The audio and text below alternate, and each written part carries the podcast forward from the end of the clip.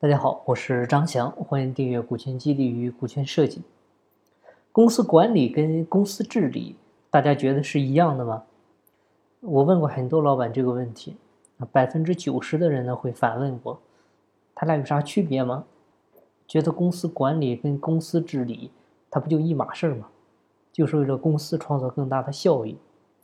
其实我们现在的中小企业老板呢，很多时候。你天天忙的事呢，是总经理的活，啊，甚至是大业务员的活，是不是？这些是公司管理的范畴。比如你忙业务、忙营销、忙内部绩效考核，啊，忙规章制度制定，啊，这些都是公司的日常经营管理的范畴，啊，这些呢都是总经理的活。那什么是治理呢？嗯，简单的就这么理解，就总经理以下它都是管理，总经理以上的呢？才是治理。那总经理以上是啥呢？这个以上的概念呢，其实就是依据我们公司的组织架构图来的。比如你的股东会、董事会、监事会这些。那公司治理呢，就是他们这些的议事规则、权力划分、相互制衡啊，这些你做了没有？啊，我想有百分之九十的小企业老板是没有的，也不会去考虑这些。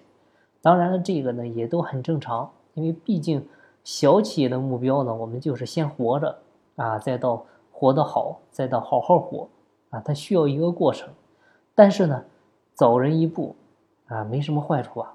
你跟竞争对手比，你早了这么一步做计划，那在未来真正如果说遇到这种问题的时候呢，它不至于慌乱，那公司呢，不至于马上被竞争对手吃掉。那在我们国家呢，目前上市公司基本上都有做了。